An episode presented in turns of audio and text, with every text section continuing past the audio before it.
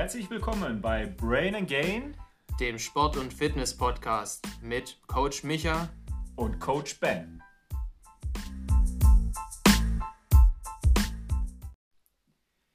Hey Leute, schön, dass ihr wieder dabei seid bei der neuen Folge unseres Podcasts Brain and Gain. Wir befassen uns heute mit dem Thema Leistungssport versus Hobbysport. Ich denke, das ist besonders jetzt zur Corona-Zeit äh, ein Thema, was auch wirklich viele wieder ein bisschen bewegt, weil während wir, da nenne ich uns beide jetzt einfach auch, wir Amateursportler momentan nichts machen dürfen, sind dann Leistungssportler wie die Fußballer oder so weiter, haben einfach das Privileg, äh, momentan ihren Sport normal weiter durchzuführen. Und wir wollen einfach ein bisschen ähm, ja, durchleuchten, warum das vielleicht gerechtfertigt ist, was den Leistungssport ausmacht und äh, größten Unterschiede so zum Hobbysport dann darstellen. Genau, auch von mir wieder ein herzliches Zurück. Ähm, wir widmen uns heute dem Leistungssport versus Hobbysport, wie der Ben schon gesagt hat. Für mich ein sehr interessantes Thema, weil ich äh, für mich auch schon mal überlegt hatte, in Richtung Leistungssport zu gehen, hat sich dann aber nicht ergeben und ich habe es ab einem bestimmten Punkt auch gar nicht mehr so gewollt.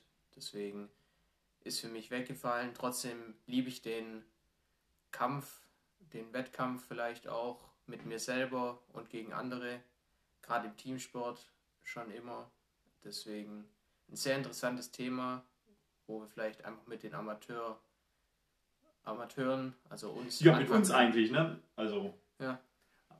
Ich meine jetzt mal allgemein Amateur, kommt von Amare, lateinische Lieben. Also es ist also eigentlich eine jetzt wenn wir es im Sportbereich sehen, im Amateursport, ist es eben halt die Sportart, die wir lieben zu machen. Ja. So. Und das wäre jetzt bei dir Kraftsport. Kraftsport.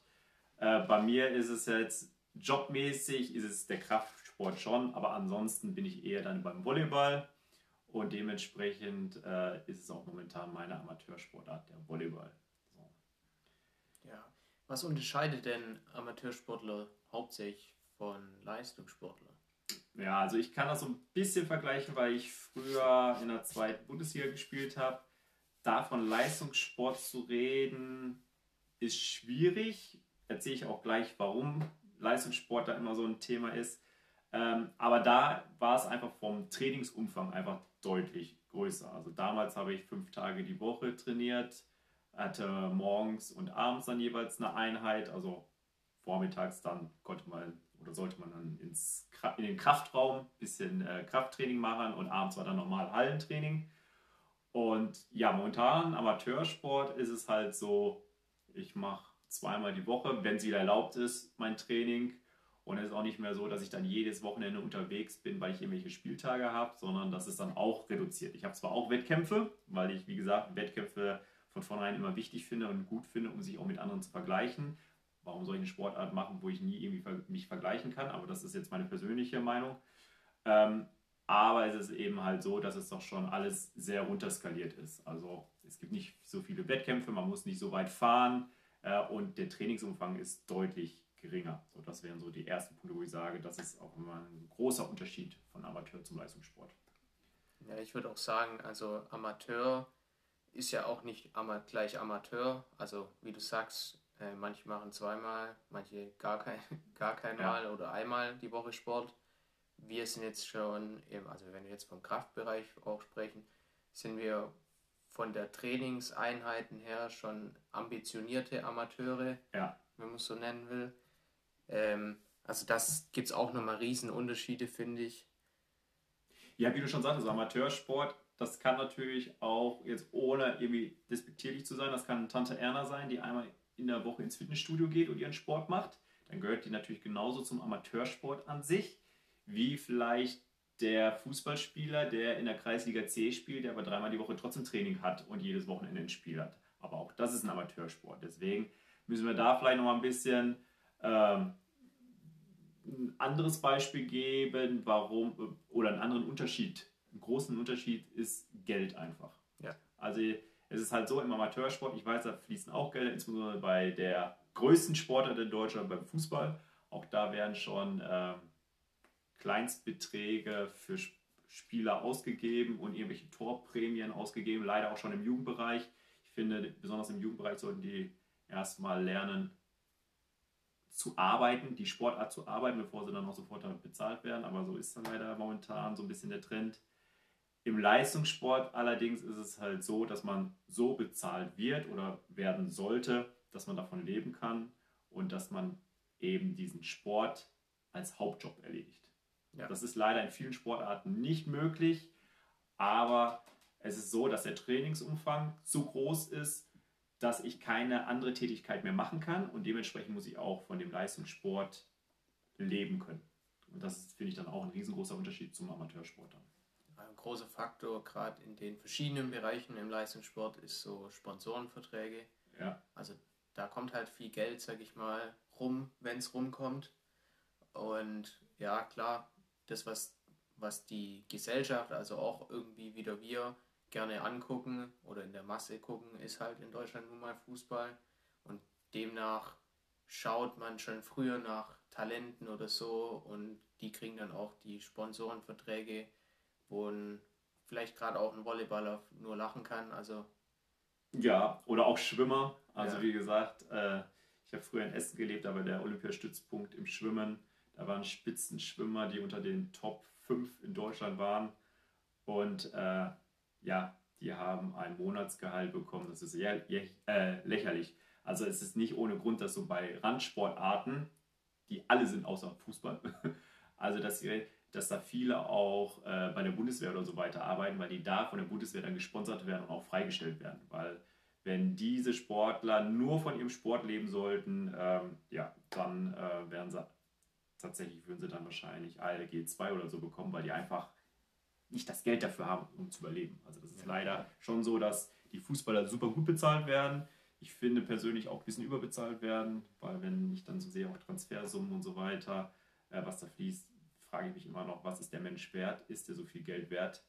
Und andere Sportler, die genauso viel Trainingsumfänge haben, genauso viel tun, um bei Olympia oder so weiter dann dran teilzunehmen, kriegen dann, äh, ja, müssen dann gucken, dass sie nochmal irgendwie einen 450-Euro-Job machen, damit sie da irgendwie bezahlt werden. Also das ist jetzt ja, ein bisschen provokativ ausgedrückt, aber ich finde schon, dass es eine riesengroße Schere gibt zwischen dann Sportarten, die wirklich sehr bekannt sind und anderen Sportarten, die einfach, ja, die, die es gibt, aber die jetzt nicht viel Beachtung finden. Ja, was ich auch immer so ein ja, Punkt vielleicht auch finde, der bei Amateuren eher zu tragen kommt, ist, dass die oft den Sport als Entspannung sehen, also oder als Erholung ähm, zum Ausgleich, zur Arbeit oder zum Alltag. Als Hobby halt, ne? Genau. Als Hobbysport, ja. Und dass Profis wirklich, die machen das ja, wie du schon gesagt hast, um auch Geld damit zu verdienen. Also verdienen damit ihren Lebensunterhalt. Und dann kann halt schon sein, dass für die meisten nicht Entspannung ist. Ja. ähm, klar, du kannst eine Sportart lieben, aber ich glaube, wenn du, sobald du damit Geld verdienst, ist auch ein gewisser Druck immer da. Ähm, vor allem, wenn du nur davon lebst, das muss man auch immer noch mal gucken.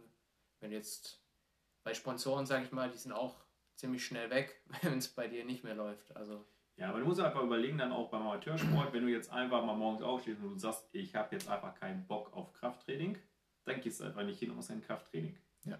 Wenn ich Leistungssportler bin und ich sage, ich habe heute keine Lust auf das Training, dann mache ich dieses Training trotzdem.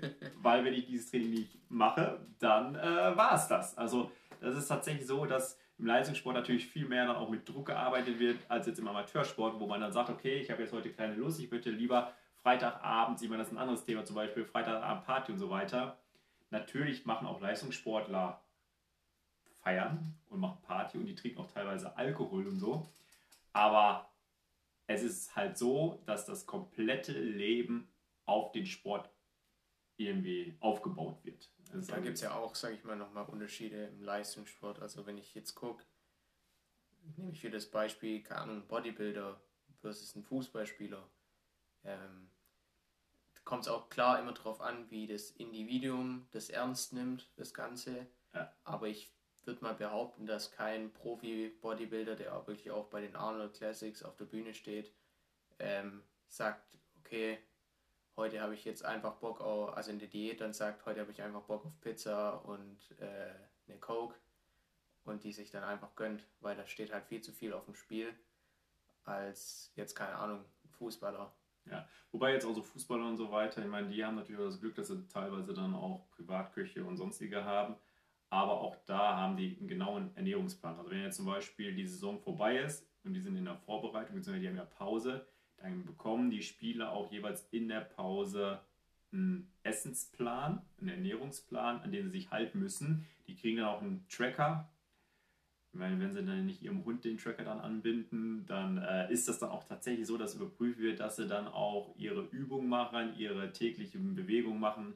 Also auch in dem Bereich ist es so, da gibt es natürlich auch schwarze Schafe, die ja, die einfach dann keinen Bock haben. Aber ich glaube, dass weil Fußball natürlich auch eine Sportart ist, wo nicht nur, wo man nicht nur gut sein muss, sondern wo man zu den Besten gehören muss. Dass wenn man also in der Sportart jetzt zum Beispiel Fußball gut sein will, im oberen Drittel sein will, muss man sich dann auch tatsächlich an alles Mögliche auch halten. Also dann ist das Leben, wie gesagt, so einge, eingeteilt, dass das auf die Sportart passt. Also ich kann mir jetzt nicht vorstellen, dass jetzt als Beispiel Cristiano Ronaldo, dass der sich dann. Ähm, Gut, der ist ja schon die Creme de la Creme. Ja, ja, eben. Aber dass der sich da mal eben kurz eine Pizza reinhaut. Also ich glaube, ich befürchte, der hat lange Zeit keine Pizza mehr gegessen. Aber auch so muss ich sagen, also beim Fußball gibt es immer wieder Spieler, die dann auf einmal dann in die neue Saison kommen und ein paar Kilo Übergewicht haben.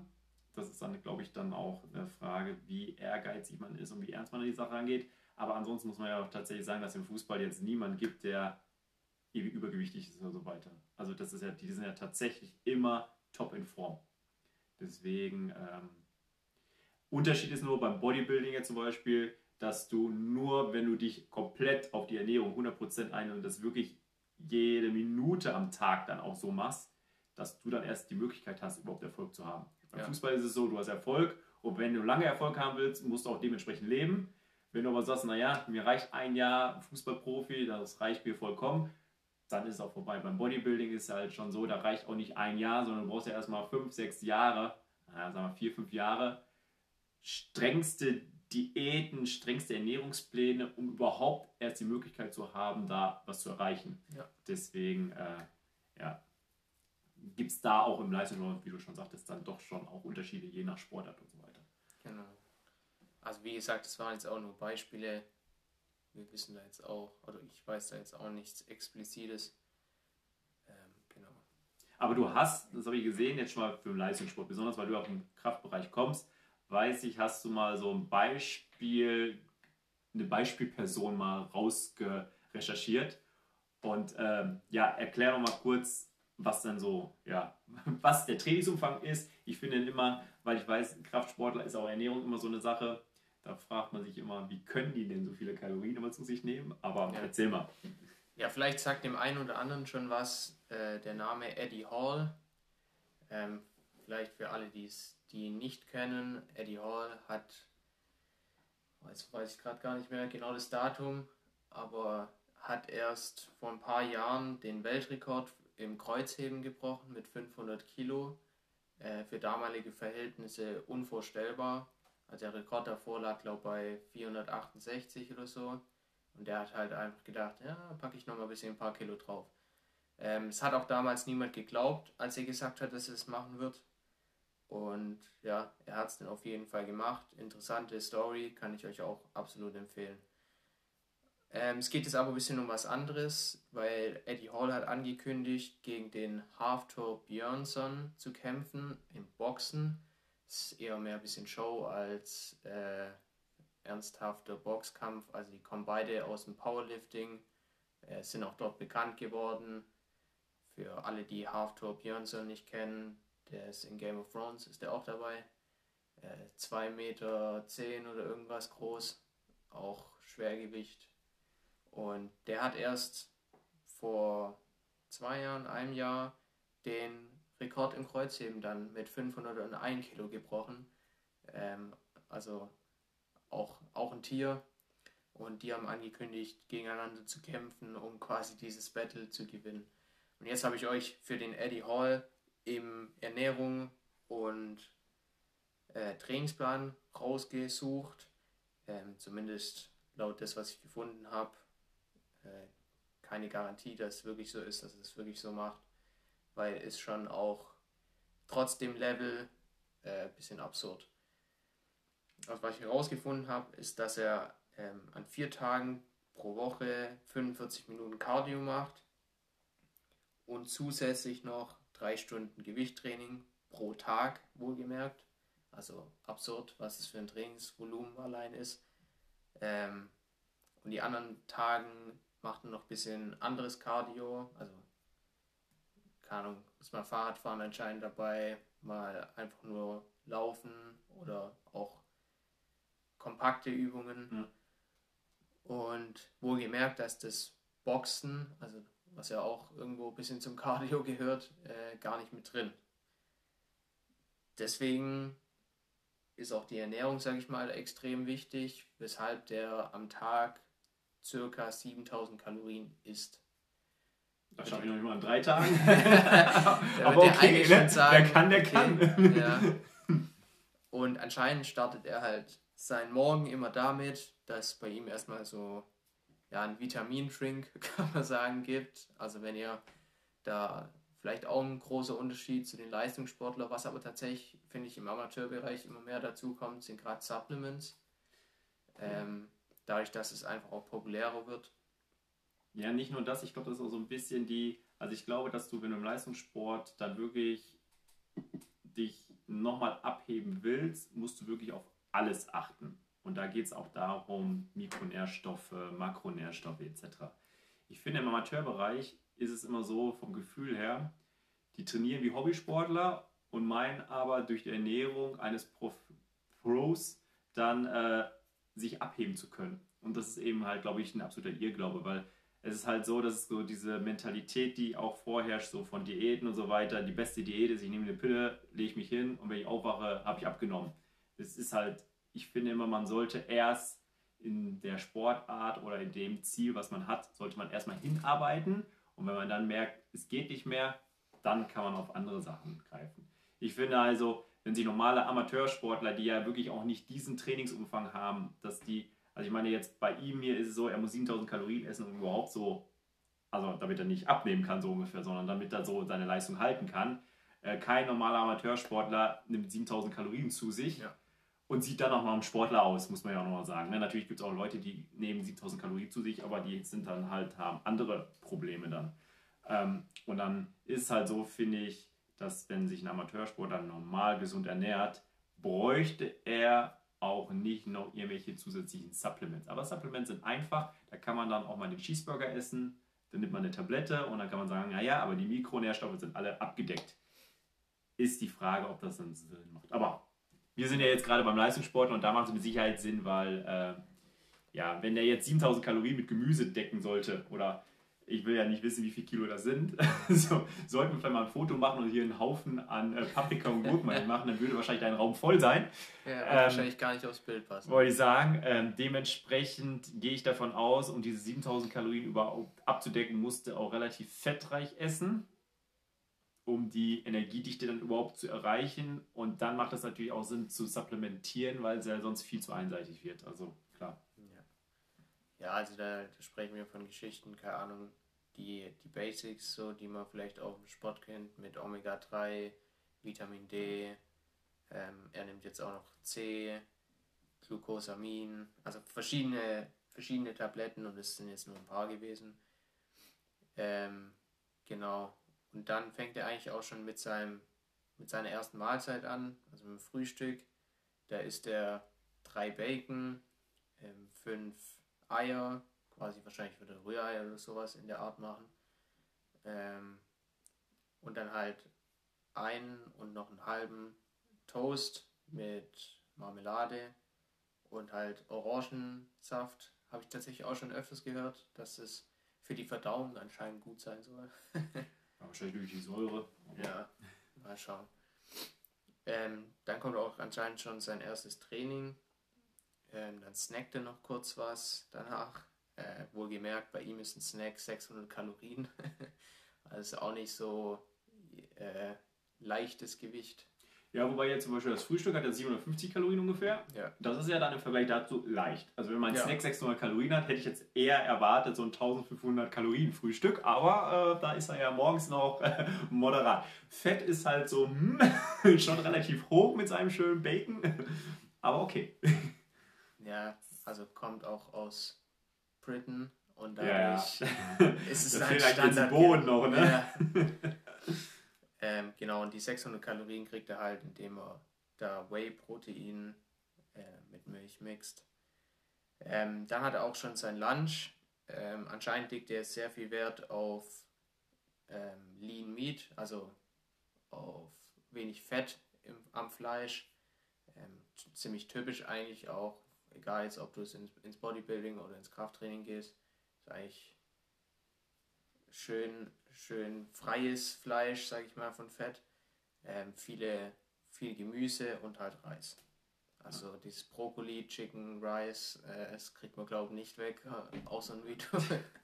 Nee, das ist auch ganz interessant, wenn ist man. tatsächlich nicht mal ein Mythos. Es ist, Nee, also wenn ist man auf der so. FIBO ist, äh, insbesondere dann donnerstags, freitags, wenn nur das Fachpublikum da ist, ich will, ich muss mal nächstes Mal zählen, wenn sie dieses Jahr stattfinden sollte, muss ich mal zählen, wie viele Leute dann so ab 12, 13 Uhr einfach am Rand sitzen, ihre Tupperdose aufmachen und als Kühnchen, Reis und Brokkoli und zwar in großen Mengen und zwar wirklich nicht vereinzelt, sondern bestimmt, weiß ich nicht, wenn du dann, dann diese große Allee lang gehst, sitzen da 80, 90 Leute mit ihrer Tupperdose Reis, Hühnchen und Brokkoli.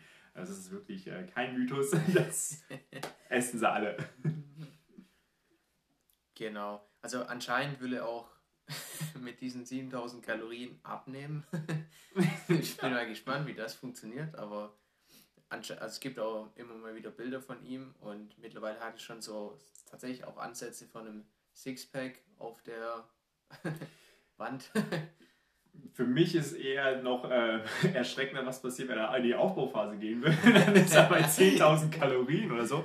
Ja, die Sache ist natürlich, das ist ja auch der Irrglaube, es ist nicht so, dass äh, wenn ich genug Sport mache und wenn ich genug Muskulatur habe, dann kann ich dementsprechend auch sehr viel essen und nehme trotzdem ab. Das Problem ist, dass die meisten Leute aber erst abnehmen wollen, also definiert sein wollen, bevor sie Muskeln haben. Und das ist ein großes Problem, weil dann haben die dann 1200, 1300 Kalorien und nehmen trotzdem nicht so richtig ab und dann ist irgendwann der Stoffwechsel sehr, sehr langsam und dann dauert es extrem lang.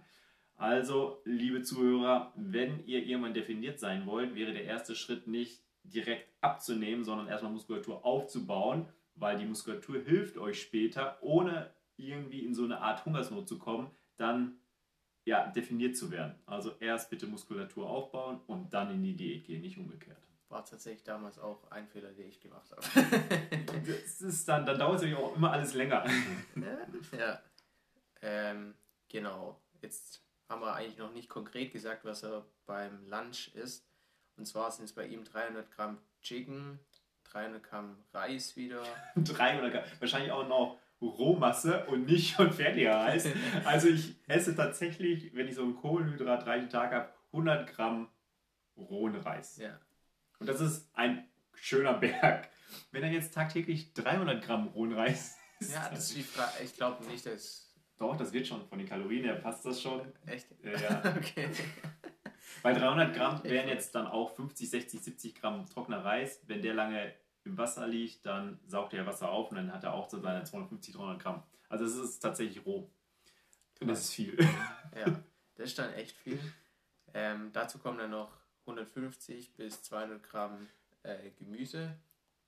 Also auch ordentlich. Und halt wieder der Orangensaft. Also der hat Der muss, Anscheinend tut es aber der ähm, aus Amerika, der eine Strongman, macht es auch, auch so ein Riese. Ähm, der trinkt eigentlich auch immer Orangensaft dazu. Vielleicht irgendwas dahinter, müssen wir mal recherchieren. du weißt, wenn du das jetzt zu viel Werbung dafür machst, ne, dann werden unsere Zuhörer Sport nicht weiter mehr machen, sondern die trinken jeden Tag immer zu jeder Mahlzeit Orangensaft und wundern sie und beschweren sich dann bei dir, beziehungsweise auf unserer Instagram-Seite, warum das nicht so funktioniert. also, ähm, aber ich bin ja froh, dass da Orangensaft steht und nicht Red Bull oder Cola oder sonstiges, Ja. weil Orangensaft ist ja zumindest von den Vitaminen her. Ja, es gibt, es gibt Schlimmeres. Ja, gibt Schlimmeres, genau. Äh, also total kommt man dann auf eine Kalorienzahl von 1300 Kalorien. ist schon okay, ja. ordentlich, ja. Ähm, hat dann irgendwann wahrscheinlich ein, zwei Stunden später maximal noch einen kurzen Snack von 300 Gramm. Man hat ja auch immer mal wieder Hunger. Ja, auf jeden Fall. Bevor es dann anscheinend zum Boxtraining geht. Ähm, ja, und dann folgt eigentlich schon wieder Dinner, also Abendessen mit 300 Gramm Steak, aber auch wieder fettfrei, mehr oder weniger. Ähm, zwei großen Kartoffeln, ohne Skin, steht sogar extra dran. äh, und nochmal 200 Gramm äh, Gemüse. Also, ja, auch nochmal 600 Kalorien ungefähr. Aber wer jetzt glaubt, dass das alles war, der irrt sich, weil ne, zwei Stunden später gibt es nochmal einen kleinen Mitternachtssnack. Ja, man darf auch bei dem Dinner nicht vergessen, dass er anscheinend noch Mayonnaise draufklatscht, wo er dann gleich bei 1400 Kalorien landet insgesamt. Ob das jetzt das Beste ist, weiß ich auch nicht, aber ich glaube, wenn du so viel isst, dann brauchst du auch ein bisschen Flavor. Was ich mich immer so frage, das ist ja jetzt tatsächlich auch nicht ein Tag, dass man sagt, naja, einmal im Monat esse ich dann so viel, sondern das ist ja tagtäglich. Die Frage ist auch, was das für Kosten sind halt. Ja, ne? das ist verrückt. Also, der kann eigentlich, keine Ahnung, also wenn er jeden Tag 300 Gramm Hühnchen isst und ein Steak, das ist dann mal umgerechnet, das sind zweieinhalb Kilo Hühnchen in der Woche halt. Der kann eigentlich, weiß ich auch nicht, der sollte einen Bauernhof irgendwie dann haben, weil das ist ja, besonders dann im Vergleich dazu finde ich tatsächlich die 200 Gramm Gemüse jeweils sehr wenig, weil Normalerweise sagt man ja, ja, ein Kilo Gemüse am Tag wäre schon mal ganz gut für Normalsterblichen. Und er ist halt jemand, der ungefähr das Dreifache von einem Normalen ist. Also hätte ich jetzt erwartet, dass er auch sehr viel Gemüse isst. Aber da klar, er muss zwar eine hohe Kalorienmenge essen, um nicht abzunehmen, beziehungsweise um seine Form zu halten. Und Gemüse stopft halt sehr gut, also füllt den Magen sehr gut ja. und dann kann er natürlich nicht so viel essen. Deswegen, das wäre natürlich auch mal interessant zu wissen, ob der diese Mahlzeit auch wirklich einhält, weil er Hunger hat. Oder ob das jetzt so wie so eine Art Maschine ist, ich muss jetzt noch zwei Stunden essen und dann wird das gegessen, ohne dass er eigentlich Hunger hat. Also, also ich, ich, weiß tatsächlich von, gerade von dem Amerikaner, der ja für eine lange Zeit seiner Karriere eine 10.000 Kalorien äh, ja, Diät, also ja. Diet, also Ernährungsform einfach hatte, ähm, dass du dich jedes Mal quasi zwingen musste, das zu essen. Das aber das ist dann auch echt, ja, eben oberes Level, ja. sag ich mal, im Leistungssport. Was jetzt auch für Amateursportler interessant ist, er ernährt sich ja auch relativ eiweißreich, aber, und ich hoffe, der Mitternachtssnack versaut mir jetzt nicht meine These, er ist kein Magerquark. es war bis jetzt noch kein Magerquark dabei. Er ist tatsächlich beim Nighttime Snack nur Joghurt ist nicht so. Äh, Magerquark hat deutlich weniger Kalorien, aber auf die muss man ja nicht schauen. Und ist auch, ja, finde ich leckerer als äh, Magerquark jetzt. Ja. Also es geht auch ohne Magerquark. Aber umgerechnet sind es halt doch auch nochmal 700 Kalorien. Äh, nachts noch kurz rein. Ja. Ja, also, das liegt ja nicht nur am Joghurt, sondern was das rausgefunden, genau. Dann nochmal ein paar Haselnüsse. Ja. Und noch ein bisschen Honig, ne? Ja. Das läppert sich dann alles zusammen auf ungefähr 7000 Kalorien. Und da sieht man schon, dass wir hier auch über Leistungssport reden, weil vom Trainingsumfang und von der Ernährung her hat er gar keine Zeit, hier was anderes zu machen. Ja. Also es ist ein Fulltime-Job halt. Und zwar Tag für Tag. Also da gibt es nicht Samstag, Sonntag, Wochenende, ich mache es jetzt nicht, sondern es ist jeden Tag das Gleiche. Also es ist wirklich, äh, ja, auch Hochleistungsarbeit. Auch ja. wenn es nur um Essen geht oder um Sport. Aber es ist tatsächlich äh, eine Disziplin, die man haben muss und ein Arbeitsumfang, der jetzt nicht ohne ist. Ja, das ist auch, sage ich mal, immer ziemlich witzig, ähm, wenn du gerade bei dem aus Amerika guckst, ähm, dass die dass die ihr Porridge teilweise einfach in so großen Backschüsseln quasi zubereiten. Weil man, oder so Salatschüsseln, so ja. große, weil es einfach so viel ist. Ähm, ist echt verrückt. Ja. das ist das, was eigentlich jeder dann irgendwann später erreichen sollte, dass man äh, so, so einen Sportumfang für sich gefunden hat, dass man eigentlich gar nicht drauf gucken muss, was man isst, weil man so viel Sport macht. Und es ist klar, je weniger Sport ich mache, desto mehr muss ich auf die Ernährung achten. Ja. Und bei den Leistungssportlern ist es so, die müssen viel essen und müssen auch darauf achten, weil wenn die jetzt nur Scheiße essen würden, dann ähm, könnten sie auch keine Leistung bringen. Also das ist dann wirklich tatsächlich schon echt schwierig. Ja. Ja, vielleicht jetzt allgemein dazu gesagt, ist auf jeden Fall ein Beispiel nur aus dem Leistungssport.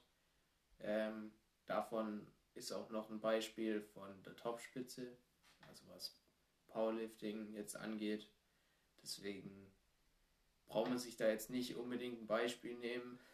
ja, wobei ich das eigentlich ganz cool finde, weil wie wir haben ja auch vorher schon gesagt, Amateursport ist ja wirklich auch äh, eine riesengroße Range von jemand, der wirklich ohne Ambition einfach nur für sich eine Sportart macht, ist für mich in meinen Augen auch ein Hobbysportler, ein Amateursportler, bis hin zu jemand, der das schon sehr erfolgsorientiert und fokussiert macht, ist aber, weil er eben dafür kein Geld bekommt oder kaum Geld bekommt, dann trotzdem noch im Amateursport, weil ja, von irgendwas muss man ja leben.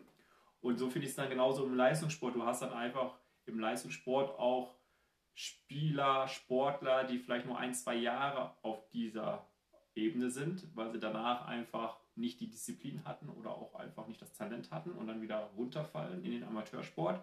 Und dann gibt es natürlich so wie äh, solche Personen, die dann seit Jahren schon in ihrem Bereich absolute Weltspitze sind. Und deswegen finde ich das eigentlich ganz gut, dass man, wir sagen, sind wir einfach mal so das Mittel im Amateursport und dann finde ich es ganz gut, dass man da auch vielleicht mal einen Vergleich zieht zu einem, der wirklich ganz weit oben ist. Deswegen, ähm, leider sind so andere Sportler, so Cristiano Ronaldo, da gibt es ja schöne Dokus oder Messi gibt es auch Dokus, aber so was die tatsächlich essen und was sie tatsächlich an Sportumfang machen, ist leider immer weniger bekannt, weil die aber gleichzeitig natürlich durchs Management und so weiter irgendwelche Ernährungsprogramme verkaufen und irgendwelche Workouts verkaufen, wo ich mir sehr sicher bin, dass sie nicht danach trainieren, sondern die lassen sich gut verkaufen und die Leute kaufen es. Ja. Deswegen finde ich das eigentlich einmal ganz authentisch, auch mal sowas zu sehen. Ja, vor allem, also ich sag mal, die haben ja nicht groß was davon, außer dass sich andere davon voll fressen. Wollte ich sagen. Also die wissen auch ganz genau, die können das gerne offen dann auch kommunizieren, weil jeder, der sagt, oh cool, das will ich auch, äh, hat gar nicht die Voraussetzung, ja. um dann das zu erreichen, sondern also wenn ich das jetzt, ich brauche noch nicht mal zwei Wochen dafür, wenn ich das zehn Tage essen würde, ja, dann äh, wäre ich vielleicht immer dreistellig. Also dementsprechend ja. muss man dann natürlich auch erstmal die körperlichen Voraussetzungen, die die wirklich, äh, die hat er die letzten 10, 15 Jahre aufgebaut ist jetzt halt auch nicht so, dass man sagt, oh, ich habe Talent und mach das und kann, und kann sofort, sondern ich muss tatsächlich äh, erstmal, also er hat locker 10, 15 Jahre erstmal hart trainiert, bevor er überhaupt auf diesem Level kommt, wo er damit überhaupt erst anfangen kann. Also ja. dementsprechend ist das schon irre. Wo der Eddie Hall zum Beispiel auch ziemlich jung war, wo er schon erfolgreich war, aber eben weil er noch viel jünger angefangen hat damit. Und klar, dadurch ergibt sich das. Aber da liegen immer viele Jahre von Disziplin und Striktheit dahinter. Ähm, ja. Ja, ich finde es auch ganz wichtig, dass die Leute auch, ähm, natürlich ist es jetzt cool, also ob so cool ist im leeren Stadion Fußball zu spielen, weiß ich nicht. Aber natürlich ist es jetzt auch cool, in solchen Zeiten wie jetzt mit Corona, in der Pandemie, äh, trotzdem noch seinen Beruf ausüben zu können. Und natürlich ist es ein Traum für jeden und das muss ich auch sagen, ist es auch für mich jetzt als Fitnesstrainer, ich weiß nicht, wie es für dich ist, aber für mich ist es natürlich auch ein Privileg, das Hobby, was man hat, dann ausüben zu dürfen. Und ich denke, wenn man dann noch in einer Sportart ist, wo man gut bezahlt wird, ist es ja noch besser an sich. Allerdings muss man auch sehen, dass solche Modelle, natürlich gibt es Ausnahmen, aber die meisten sind bei vier, fünf Jahren im Schnitt, dass sie überhaupt diesen Job ausüben können danach ist vorbei. Also wenn ich jetzt überlege, im Turnen, da ist, wenn dann irgendwelche Damen im Bodenturnen sind, 24 sind, sind die alt.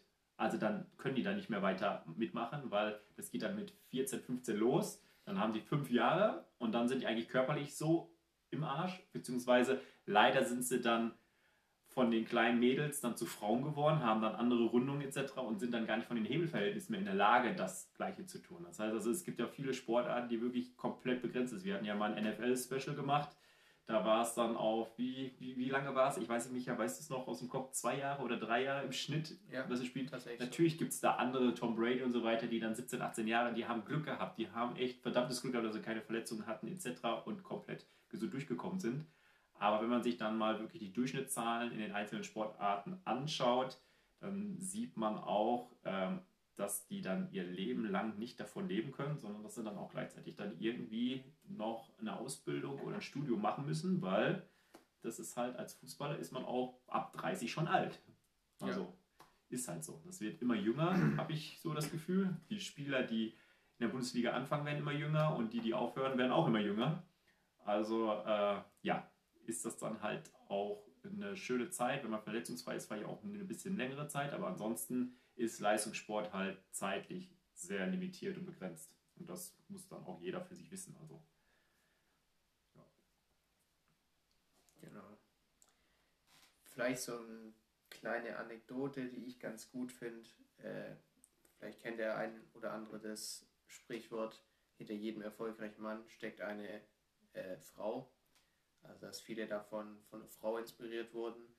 Und was ich so ein bisschen aus dem Leistungssport vielleicht ziehen kann, was, wo, ich die Erfahrung gemacht habe, dass je, hinter jedem erfolgreichen äh, Sportler irgendwo auch ein Trainer steht oder jemand, der mentormäßig diesen Spieler geprägt hat, damit er diese Leistung, sage ich mal, bringt, regelmäßig.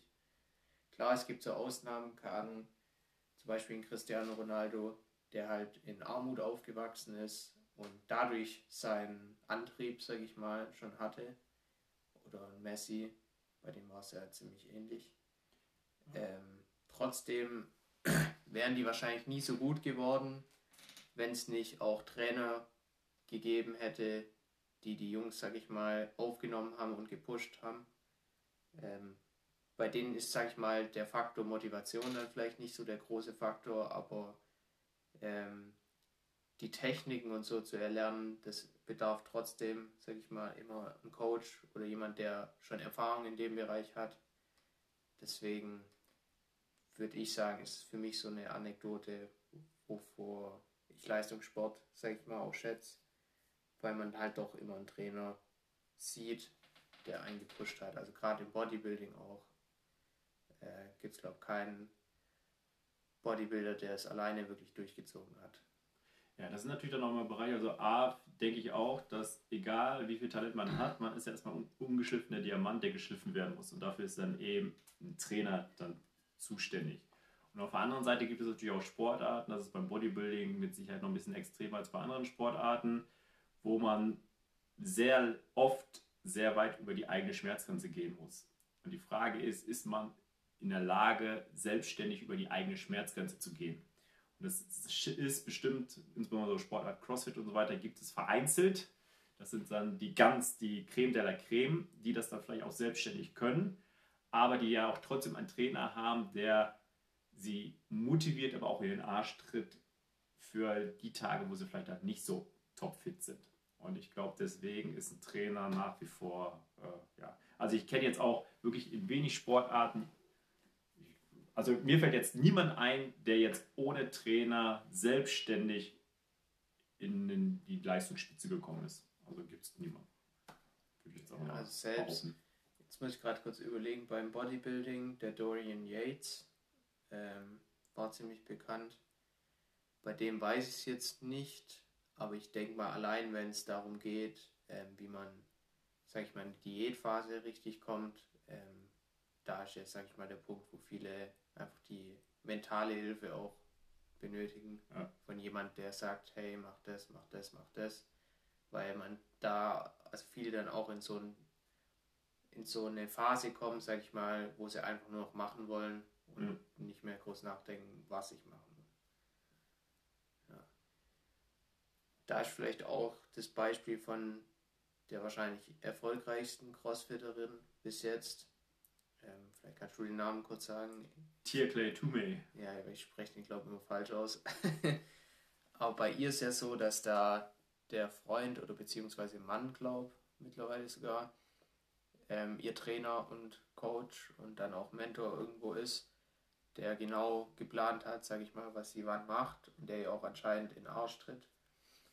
Ähm, was ich mir in einer Beziehung auch schwer vorstellen kann dann, ne? Weil, aber es gibt eine super geile Doku, kann ich Bewerbung machen auf Netflix, darf man auch so sagen. Ähm, werden auch nicht gesponsert von Netflix, leider noch nicht. ähm, dementsprechend kann ich da jetzt einfach mal ein bisschen Werbung machen. Das ist eine super tolle Doku ähm, um vielleicht auch nochmal zu zeigen, was Leistungssport ausmacht, weil besonders die Crossfitter total irre sind in ihrem Trainingsumfang und äh, in ihrem Ertragen von Schmerzen etc.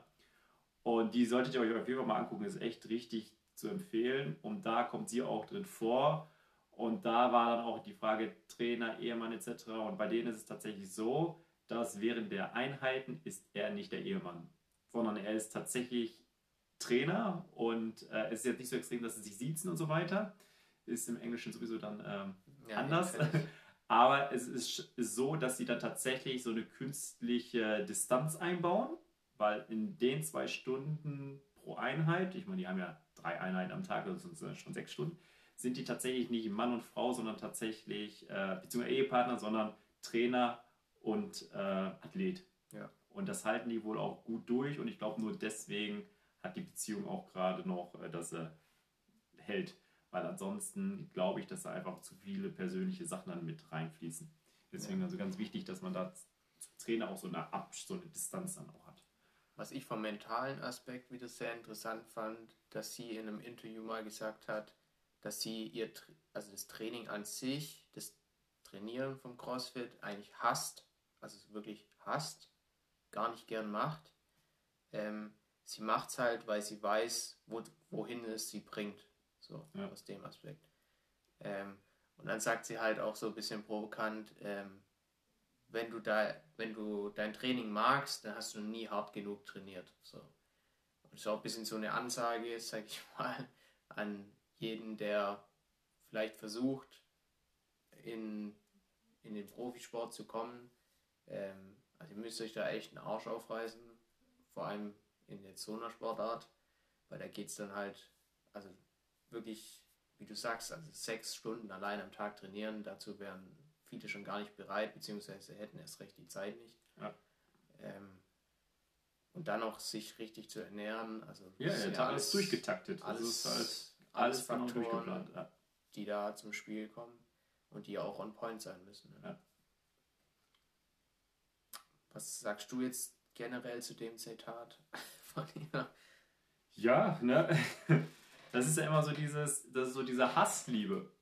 Weil man muss sich auch vorstellen, natürlich, ich mache diese Sportart am Anfang, weil ich sie mag. Sonst würde ich ja das nie machen. Ich suche ja auch mir einen Beruf aus, der mir liegt. Aber es gibt eben, eben nicht nur so die schönen Seiten, sondern es gibt auch die schlechten Seiten. Und beim Sport ist es halt so, wenn ich jeden Tag das Gleiche machen muss und ich muss es machen, ich habe diesen Druck, ist es dann generell so, dass es irgendwie immer in die Richtung geht, boah, ich habe aber gar keinen Bock drauf. Ob es dann Richtung Hassen geht, okay. Aber sie wissen genau so eine Vorbereitung, man trainiert mit Schmerzen, man hat Hunger, man hat keinen Bock und so weiter. Man weiß aber, es gibt ein Ziel, das sind jetzt die CrossFit Games, die einmal im Jahr stattfinden. Es ist vielleicht bei Turnern, bei Schwimmern und so weiter Olympia, was alle vier Jahre ist. Das ist dann so dieser Höhepunkt und man hat dann die ganze Zeit seinen Fokus auf, diesen, auf dieses Event und dann vergisst man dann manchmal auch äh, die negativen Seiten und zieht es einfach durch. Das ist ja genauso wie, wir hatten ja mal in der letzten Folge, hattest du ja von deiner Challenge erzählt, von deiner 4x4 8x48. Da hast du ja auch gesagt, du hast immer diesen Punkt erreicht, dass du Schmerzen hattest, du warst müde und so weiter, aber du hast auch einmal so einen Motivationsruch bekommen, weil du gesagt hast, ich ziehe das jetzt durch. Und ich glaube, das ist bei vielen Leistungssportlern dann auch irgendwann der Punkt, dass sie sagen, ich habe da keinen Bock drauf, ich hasse es eigentlich, aber ich bin gerade so irgendwie ja in einer künstlichen Euphorie, weil ich diesen, dieses Ziel habe und das Ziel kommt immer näher. Ich ziehe das jetzt durch. Und ja. ich glaube, das ist bei vielen dann so. Aber ich glaube auch, dass irgendwann hat man auch keinen Bock mehr drauf und wenn man dann schon viel erreicht hat, hört man dann auch eher lieber ein bisschen eher damit auf und macht es dann gerne als Hobby. Ja, weil ich glaube, sonst kann es tatsächlich auch ein einfach von, also hat man dann einfach keinen Spaß mehr. Genau. Und damit würde ich sagen, sind wir jetzt schon auch fast durch. Äh, ich würde mich natürlich freuen, wenn es jetzt irgendwann äh, wieder möglich wäre, dass auch wir Amateure da wieder Sport machen dürfen. Ähm, bis dahin ähm, ja, hoffe ich, dass er bei der Stange bleibt, bleibt gesund und äh, wir hören uns dann nächste Woche wieder. Bis dann, euer Coach Ben. Und euer Coach Michael.